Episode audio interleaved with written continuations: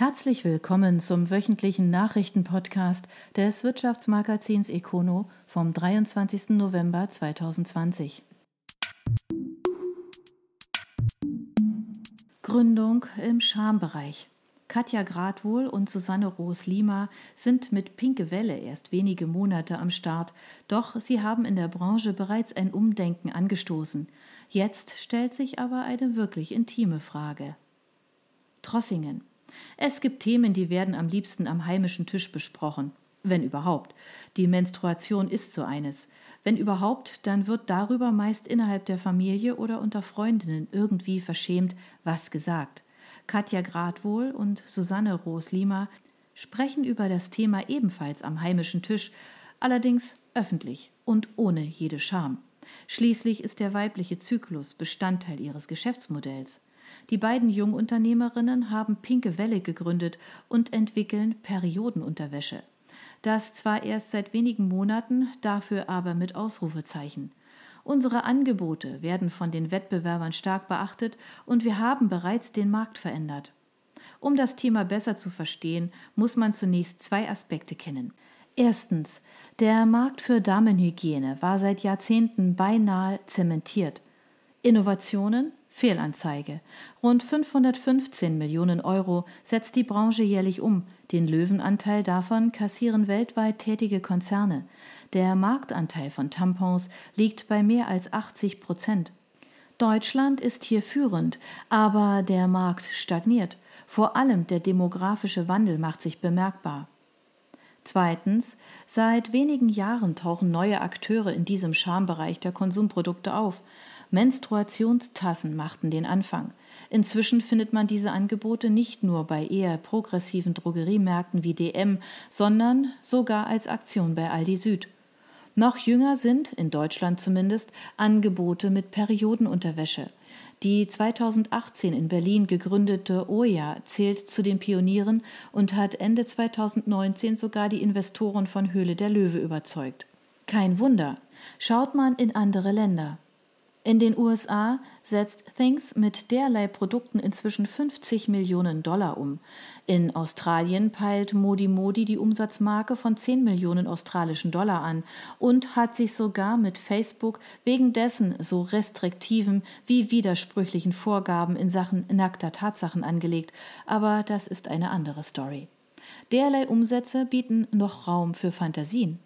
Davon zeigen sich Gradwohl und Rosalima unbeeindruckt. Es ist stimmig, dass das Duo an den heimischen Tisch in einem Wohngebiet bittet, während der wenige Wochen alte jüngste Nachwuchs daneben schlummert. Bei Pinke Welle sind beherrschende Themen weder Investoren noch Skalierung. Die Gründerinnen agieren anders. Wir waren unzufrieden, weniger mit der eigenen Monatshygiene denn mit der Situation. Es war Zeit für Veränderungen. Ros Lima ist Wirtschaftsinformatikerin, trat beruflich irgendwie auf der Stelle, Gradwohl verantwortete in Konzernen das Marketing, bevor sie sich mit Übersetzungen selbstständig machte.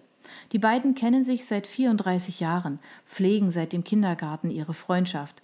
Kein Wunder also, dass man auch das Thema Veränderung oder wie wäre es denn wenn am heimischen Tisch offen anging. Vor einem Jahr stand das Überthema fest Periodenunterwäsche. Ros Lima ist über ihre jugendliche Tochter auf das Thema gestoßen. Obendrein befeuerten die Fridays for Future mitsamt Plastikmüll auf Halden und in Weltmeeren das Um- und Nachdenken. Produkte für Monatshygiene haben hier ebenfalls einen deutlichen Anteil. Obendrein waren die verfügbaren Alternativen den Gründerinnen nicht sexy genug, aus dem Blickwinkel des Marketings. Gradwohl wir haben schon bei den ersten Recherchen gemerkt, wie altbacken die Angebote damals waren. Es gibt eigentlich nur Oma-Unterwäsche. Also stiegen die beiden tiefer in die Thematik ein, arbeiteten sich in die unterschiedlichen Stoffe, Materialien und Kennzeichnungspflichten ein. Sie regten sich darüber auf, wie unzulänglich die Anforderungen an die allgemeinen Hygieneprodukte für Frauen eigentlich sind. Das hat uns noch einmal angespornt, hier eine Alternative zu bieten.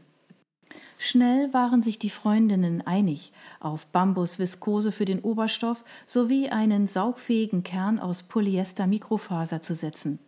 Bambus ist ein nachhaltiger Rohstoff und bietet uns eine Alleinstellung, erläutert Ros Lima. wobei das Duo beim eigentlichen Design der Wäsche pragmatisch vorgeht. Der innovative Kern wird mit bewährten Unterwäschemodellen eines Herstellers kombiniert. Statt an dieser Stelle das sprichwörtliche Rad neu zu erfinden, fokussiert man lieber andere Kennzahlen. Bis zu 30 Milliliter Menstruationsflüssigkeit fasst die Wäsche, was bis zu drei Tampons entspricht und zwölf Stunden Schutz bieten soll. Einfach auswaschbar ist es obendrein. Passt. Was auch die Kundinnen denken. Die ersten 1500 Wäschestücke waren innerhalb kürzester Zeit ausverkauft, allein durch Empfehlungsmarketing flankiert mit ein wenig Online-Werbung. Im heimischen Wohnzimmer unterstützte die Familie das Duo bei Verpacken und Versand der Online-Bestellungen. Die Rückmeldungen der Nutzerinnen im Alter zwischen 11 und aufgrund der Saugfähigkeit bei Inkontinenz 85 Jahren sind laut dem Duo durchweg positiv. Die weitere Produktion ist deshalb längst angestoßen bei einem Lieferanten in China. Anders lassen sich Qualität und guter Preis leider nicht vereinbaren, zeigen sich Gradwohl und Ros Lima von Anfragen bei Produzenten in Europa und Deutschland enttäuscht. Wenn es aber dennoch einen Weg geben sollte, dann lassen wir gerne hier produzieren. An dieser Stelle kurz ein Schwenk zur angesprochenen Konkurrenz. Wir waren beispielsweise die Ersten, die Slips nicht nur in Schwarz angeboten haben, sagen die Gründerinnen und packen das komplette Sortiment aus.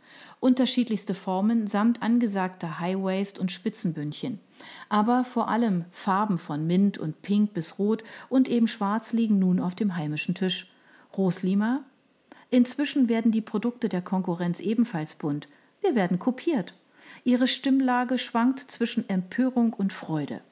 Angesichts dieser ersten Erfolge auf unterschiedlichen Ebenen haben Gradwohl und Ros Lima am heimischen Tisch wieder ein Gesprächsthema. Ein wirklich unangenehmes, ja im übertragenen Sinne intimes, denn es geht um die Zukunft von Pinke Welle.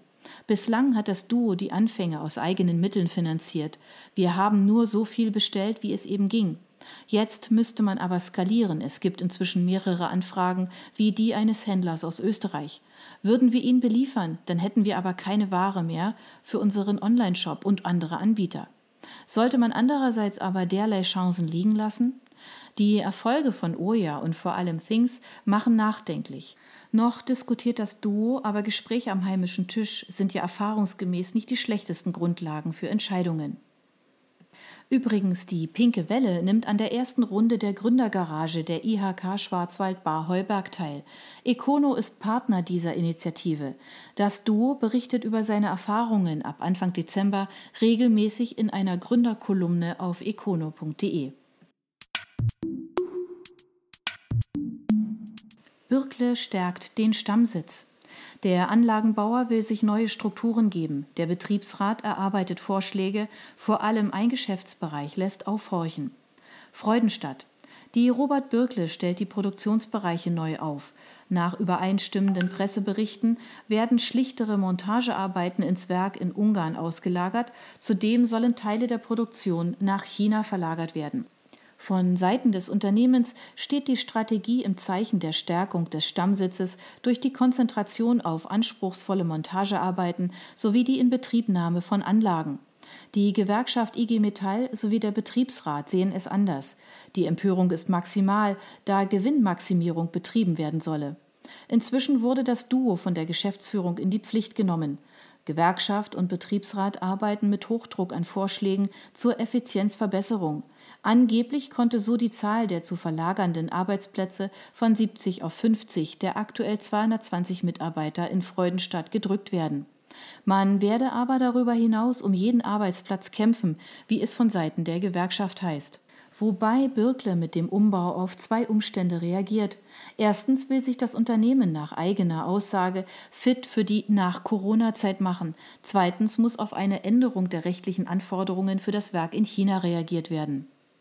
Generell sieht sich das Unternehmen technologisch gut aufgestellt. In der Produktion hat es trotz Corona keine Einschränkungen gegeben. Zudem sei der Auftragseingang höher als im Jahr 2019.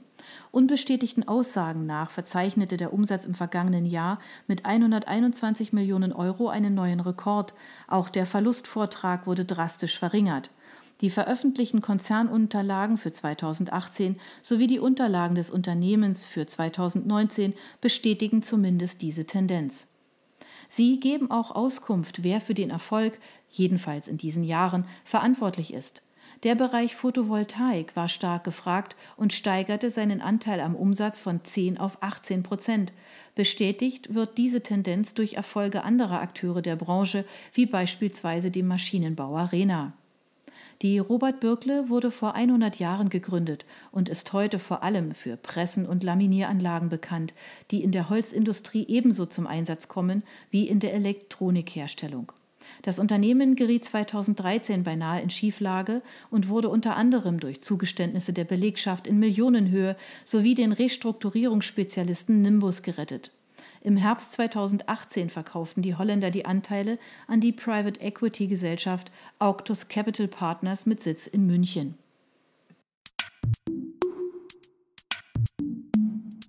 Dietz kauft Daimler-Tochter.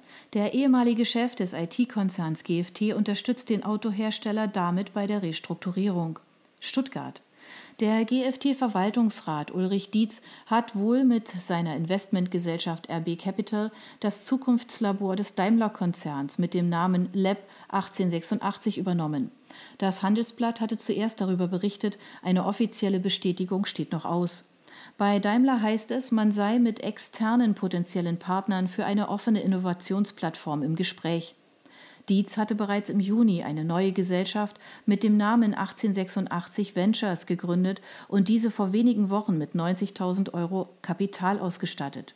Der Zweck des Unternehmens sind unter anderem Beratungen und Dienstleistungen rund um Mobilitätsthemen. Wie das Handelsblatt berichtet, sei die Übernahme in trockenen Tüchern. Aktuell stehen noch die üblichen rechtlichen Formalien aus. Das Zukunftslabor, die Ziffern stehen für das Gründungsjahr von Daimler, hat aktuell rund 70 Mitarbeiter und hält eine ganze Reihe Patente und Markenrechte. Aus dem Labor stammt unter anderem das Mietwagenprojekt Car2Go. Laut Branchenkennern wird das Lab 1886 mit 100 Millionen Euro bewertet. Daimler-Chef Olaf Kelenius verfolgt die Strategie, den Konzern im Zuge einer Restrukturierung auf das Kerngeschäft zu konzentrieren.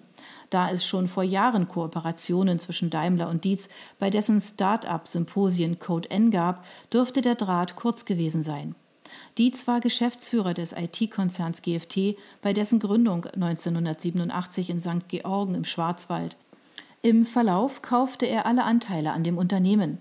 Lange Jahre leitete er als CEO die Geschicke des seit 2008 in Stuttgart angesiedelten Digitalisierungsspezialisten. Heute ist er im Verwaltungsrat. Dietz ist weiterhin mit einem Anteil von 26,5 Prozent der größte Einzelaktionär der GFT. Mit der Gründerinitiative samt Coworking und mehreren Kongressen unter dem Titel Code N setzt sich Dietz seit Jahren für junge Unternehmen ein und treibt Innovationen voran. Er ist zudem beim Branchenverband Bitkom engagiert.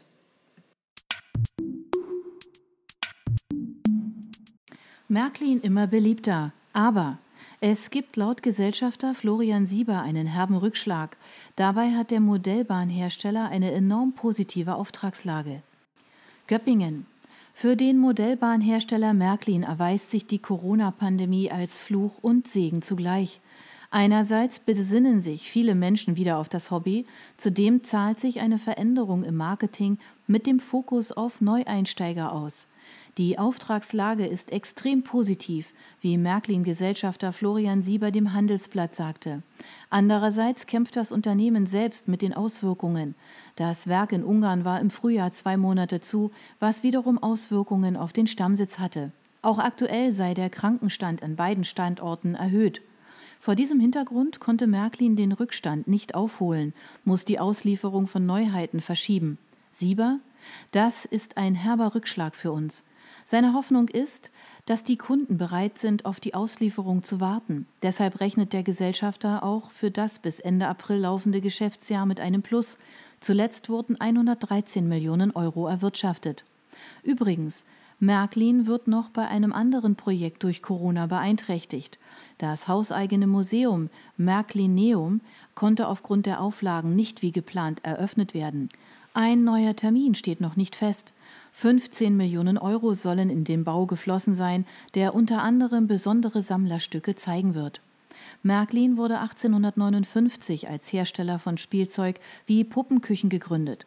Ab 1891 kamen Modelleisenbahnen hinzu. Inzwischen war das Unternehmen der größte und bekannteste Hersteller. Vor sieben Jahren hat die Simba Dicky Gruppe von Florian und Michael Sieber das Unternehmen aus der Insolvenz heraus übernommen. Zu der Gruppe gehören unter anderem der Bobbycar-Hersteller Big, die Modellautohersteller Schuko und Majorette sowie der Spieleverlag Norris. Der Gruppenumsatz liegt bei gut 700 Millionen Euro. Ein Rossstall wird zur Fundgrube. Das Land investiert einen Millionenbetrag in den Umbau eines Gebäudes zum zweiten Nationalparkhaus. Vorbach. Nur wenige Wochen nach der offiziellen Eröffnung des Besucherzentrums für den Nationalpark Schwarzwald wird ein weiterer Bau angestoßen. 1,75 Millionen Euro investiert das Land in den Umbau des denkmalgeschützten ehemaligen Rossstalls in Vorbach-Herrenwies zum Nationalparkhaus. Der Beginn der Arbeiten ist für März kommenden Jahres vorgesehen. Nach dem Umbau stehen auf zwei Stockwerken 270 Quadratmeter Fläche für Ausstellungen, Besucherinformationen und Seminare zur Verfügung. Zudem wird die Außenanlage erneuert. Der Nationalpark erstreckt sich über zwei Gebietskulissen, deshalb sehen wir zwei Anlaufstellen für Gäste vor, begründet Finanzministerin Edith Sitzmann die Investition. Umweltminister Franz Untersteller präzisiert die Aufgabe des zweiten Hauses. Wir stellen die Geschichte des Schwarzwaldes und seiner Menschen in den Mittelpunkt. Da entsteht eine Fundgrube für alle, die sich für Natur, Heimat und den Schwarzwald interessieren. Zement macht Flugzeuge grüner. Ein Konsortium aus Baustoffherstellern und dem Flughafen Stuttgart will eine Pilotanlage bauen. Das 100 Millionen Euro teure Projekt soll E-Kerosin produzieren auf Basis eines Klimakillers. Stuttgart. Die Zeremonie musste aufgrund von Corona via Online-Konferenz beinahe profan ausfallen. Die Ansprüche schmälert das nicht. Die Zementhersteller Dickerhoff, Heidelberg Zement, Schwenk Zement und Wiekert haben sich zur Initiative C14C kurz für Cement Initiative for Climate zusammengeschlossen und mit dem Flughafen Stuttgart sowie Ministerpräsident Winfried Kretschmann und Verkehrsminister Winfried Herrmann eine Absichtserklärung unterzeichnet. Das Ziel? In einer Pilotanlage bei Mergelstetten an der Brenz soll das prozessbedingt anfallende Kohlendioxid insbesondere zu E-Kerosin für Flugzeuge aufbereitet werden. Nach Angaben von Christian Knell, Sprecher der Geschäftsleitung von Heidelberg Zement und Präsident des Vereins Deutscher Zementwerke sowie Vizepräsident des Verbandes Steine- und Erdenindustrie Baden-Württemberg, werden allein die Errichtungs- und Betriebskosten der Anlage bei weit über 100 Millionen Euro liegen. Ab 2022 soll die Anlage am Standort von Schwenk Zement errichtet werden. Gut drei Jahre später ist der Betriebsstart vorgesehen. Pro Tag könnten dann 450 Tonnen Kohlendioxid in alternative Kraftstoffe aufbereitet werden. Heidelberg Zement Vorstand Dominik von Achten ist sicher, das ist ein grünes Geschäftsmodell der Zukunft. Die Investitionskosten sieht er deshalb pragmatisch. Bereits heute würden sich die positiven Effekte von Umweltinvestitionen in den Zahlen des Konzerns spiegeln. Auch die Landesregierung zeigt sich zuversichtlich. Wir wollen weder auf Zement noch auf Flugverkehr verzichten, aber die Emissionsprobleme dieser beiden Branchen lösen. Das ist mit dem Refuels-Konzept und der Pilotanlage in Mergelstetten möglich, so Verkehrsminister Hermann. Und Ministerpräsident fasst es so zusammen, ich freue mich auf neue Geschäftsmodelle. Nach Angaben des Verbandes ist die Herstellung von Zement mit jährlich mehr als 4 Milliarden Tonnen klimarelevanten Emissionen ein wichtiger Faktor bei den Bemühungen zum Klimaschutz. Sanna und das Vitamin C. Der Verpackungshersteller profitiert von der steigenden Nachfrage nach Brausetabletten und bereitet den Umzug auf ein neues Areal vor. Bensheim. Kurzarbeit? Dafür hat man bei Sanna, einem international aufgestellten Hersteller von pharmazeutischen Primärverpackungen und Medizintechnikprodukten, keine Zeit. Nach Angaben von Geschäftsführer Johannes Willem van Vliet wurde die Produktion seit Mai um 10 Prozent gesteigert. Die Mitarbeiter in Deutschland und China arbeiten in Sonder- und Wochenendschichten. Zudem wurden am Standort Bensheim drei neue Maschinen zur Herstellung von Trockenmittelverschlüssen in Betrieb genommen sowie Zusatzpersonal eingestellt. Eine Investitionssumme nannte er nicht. Den Grund für die Steigerung führt der Geschäftsführer unter anderem auf eine teils rasant steigende Nachfrage nach Brausetabletten, aber auch Komponenten für Corona und andere Schnelltests zurück. Allein die Nachfrage nach Trockenmittelverschlüssen beispielsweise für Vitamin C-Röhrchen stieg um bis zu 30 Prozent. Um die Nachfrage weiterhin bedienen zu können, plant das Unternehmen den Umzug vom bisherigen Standort auf ein erweitertes Areal mit 30.000 Quadratmetern Fläche in dem neuen Bensheimer Gewerbegebiet Stubenwald. Bis 2025 soll der neue Standort vollständig in Betrieb gehen. Sanna wurde 1894 als Korkschneiderei gegründet. Heute ist das Unternehmen mit rund 600 Mitarbeitern teilweise Marktführer bei Verpackungen für Nahrungsergänzungsmittel und Medikamente. Im vergangenen Jahr hatte das Unternehmen mit 85 Millionen Euro eine neue Höchstmarke beim Umsatz gesetzt. Busse lernen schwimmen. In Mannheim und Friedrichshafen startet ein autonomes ÖPNV-System. Das Ziel? Wirtschaftliche Lösungen für das ganze Land ausarbeiten und kein Verkehrshindernis mehr sein. Friedrichshafen Karlsruhe. Das Reallabor für den automatisierten Busvertrieb im ÖPNV in der Stadt und auf dem Land nimmt Fahrt auf. Das Verkehrsministerium des Landes fördert das kurz Rabus genannte Projekt mit 7 Millionen Euro. Dafür soll in Mannheim und Friedrichshafen ab Ende 2023 ein weitgehend wirtschaftlicher ÖPNV-Betrieb mit elektrifizierten und automatisierten Fahrzeugen etabliert werden. Dazu noch unter realen Bedingungen. Zum Einsatz kommt dabei eine nicht näher bezifferte Anzahl an Vehikeln für bis zu 22 Passagiere von To Get There, einer Tochter der ZF Friedrichshafen. Das Ziel des Reallabors ist es, aus den gesammelten Daten ein Modell für einen effizienten ÖPNV mit autonomen Bussen im Land zu entwickeln. In Mannheim liegt dabei der Schwerpunkt auf einem urbanen Umfeld im Mischverkehr eines neuen Stadtquartiers. Am Bodensee hingegen wird der automatisierte Überlandbetrieb erprobt. Bis wann das erhoffte Konzept indes vorliegen soll, dazu gibt es keine Angaben. Wobei das Reallabor nicht nur die Wirtschaftlichkeit im Blick haben wird. Auch eine andere Kinderkrankheit der bisherigen Testsysteme, unter anderem in Karlsruhe wird ein autonomes Bussystem bereits getestet, soll abgestellt werden. Bislang sind die Fahrzeuge im Schleichtempo unterwegs, was einerseits Fahrzeiten verlängert und die Angebote damit unattraktiv macht. Andererseits sind die Vehikel damit ein Ärgernis für andere Verkehrsteilnehmer. Beim Projekt Rabus sollen die Fahrzeuge hingegen mit akzeptablen Geschwindigkeiten im regulären Verkehr mitschwimmen können, innerorts wie außerorts. Zu den Beteiligten des Reallabors zählt neben dem ZF-Konzern das Forschungsinstitut für Kraftfahrwesen und Fahrzeugmotoren Stuttgart, das Karlsruher Institut für Technologie, die Rhein-Neckar-Verkehr, die Stadtverkehr Friedrichshafen mit der DB Zugbus Regionalverkehr Alb-Bodensee.